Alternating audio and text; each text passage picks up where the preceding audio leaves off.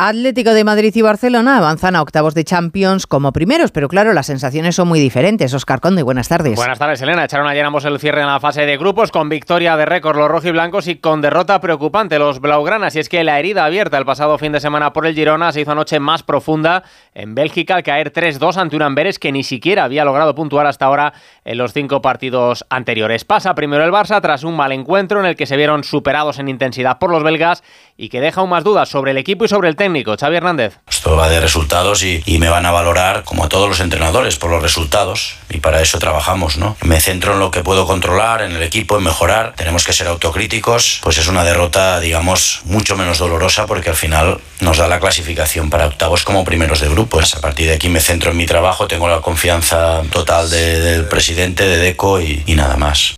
Mucho más placentera fue la noche atlética en el Metropolitano, 2-0 ante el Alacho con goles de Grisman y Lino para sumar su victoria número 20 consecutiva en casa y atar este año sí la clasificación para octavos como primero. Simeone. Hemos hecho un paso adelante de, de, lo que veníamos haciendo en los últimos años, donde siempre nos costó, donde nos costó marcar, donde nos costó ganar partidos. Y bueno, y ahora hemos terminado esta primera parte en un lugar importante. La alegría de ver que el equipo ha hecho un paso más. Bueno, esta vez lo hicimos bien.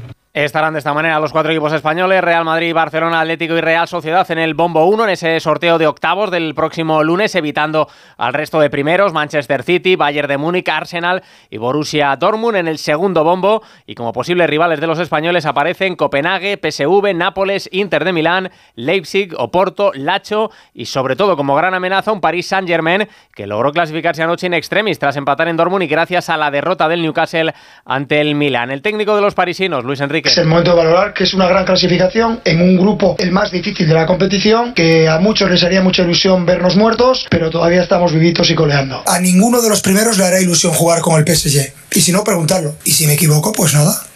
Lo veremos. En febrero seremos más fuertes. Y si me equivoco, no pasa nada. Me vuelvo a levantar y lo intentamos otra vez. Se cierra hoy la semana de fútbol continental con la última jornada de la fase de grupos de la Liga Europa. A las 7 menos cuarto visita el Villarreal al Rennes francés. Ya clasificados los de Marcelino buscan una victoria que les haga ser primeros y evitar así un cruce con un equipo Champions. Más tarde a las 9 recibe el Betis al Rangers. Los verdiblancos sellarían su clasificación con un empate. Incluso la victoria les daría también la primera plaza. Por cierto que la Unión Deportiva Las Palmas ha anunciado hoy la salida del club de Jonathan Viera. Además en la Liga de Campeones Femenina el Barça ganó ayer 0-6 en campo del Rosengar sueco y partido vital para el Real Madrid que visita al París y en baloncesto cita destacada en la Euroliga con ese Real Madrid Bayern de Múnich que supone el regreso de Pablo Lasso a la capital para enfrentarse a su ex equipo. Se juega hoy también el Basconia Bolonia, mañana turno de Valencia y Barcelona, conjunto blaugrana que perdió ayer 83-82 ante Manresa en partido adelantado de la Liga CB.